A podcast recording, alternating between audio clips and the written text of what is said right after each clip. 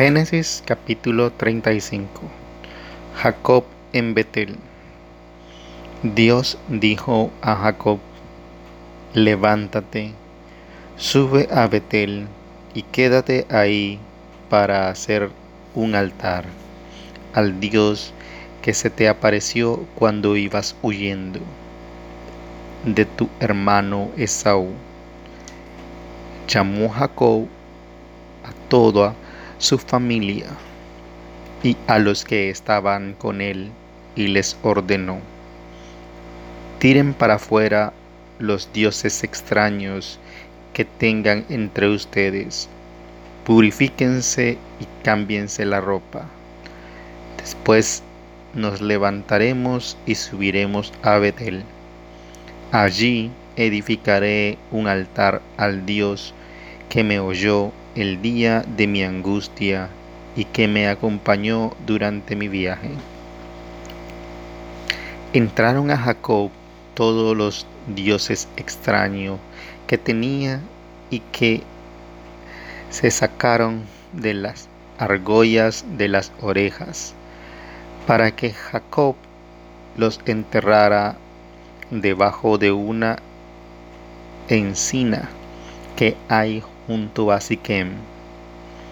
Levantaron el campamento y un miedo sobrenatural se apoderó de los habitantes de las ciudades vecinas, de tal manera que nadie se atrevió a perseguirlos.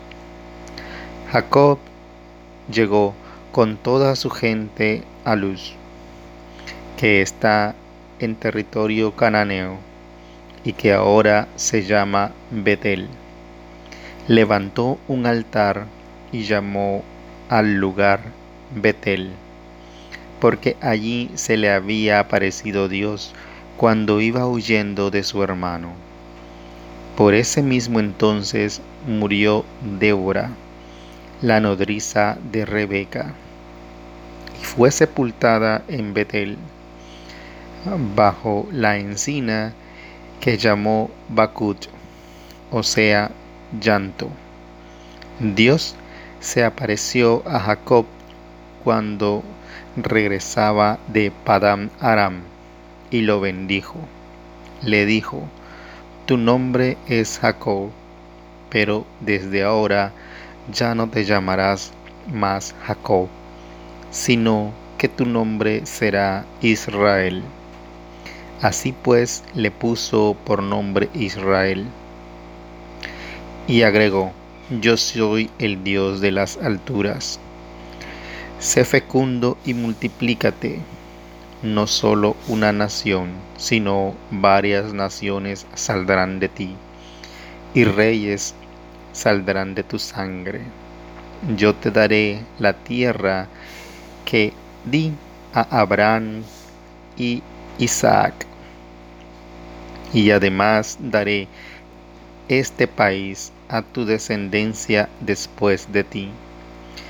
Y se alejó Dios del lugar en que había estado hablando con Jacob. Este puso de pie una piedra como monumento en el lugar en que había hablado con Dios. Sobre ella derramó vino y aceite. Luego Jacob llamó al lugar en que había hablado con Dios Betel. Partieron de Betel y cuando faltaba poco para llegar a Efrata, Raquel dio a luz. Tuvo un parto muy difícil y mientras daba a luz le dijo la partera, ánimo, que este también es un hijo y al dar al último suspiro cuando se moría, lo llamó Ben Onin, o sea, hijo de mi dolor. Pero su padre lo llamó Benjamín, hijo de mi diestra. Así murió Raquel y fue sepultada en el camino de Efrata, que es Belén y Jacob levantó un monumento sobre su tumba. Este monumento de la tumba de Raquel es el que existe todavía hoy. Partió después Israel y levantó su tienda de campaña más allá de Migdal Eder. Mientras Israel moraba en aquella tierra, Rubén se acostó con Bila, concubina de su padre, el cual la supo. Jacob tuvo doce hijos.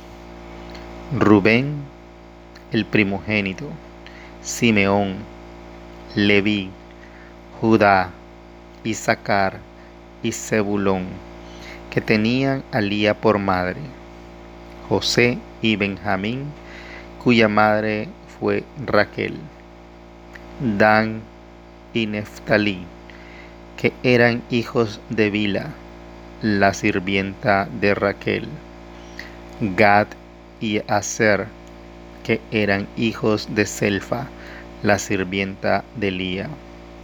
Todos los hijos de Jacob nacieron en Padam, en el país de Aram.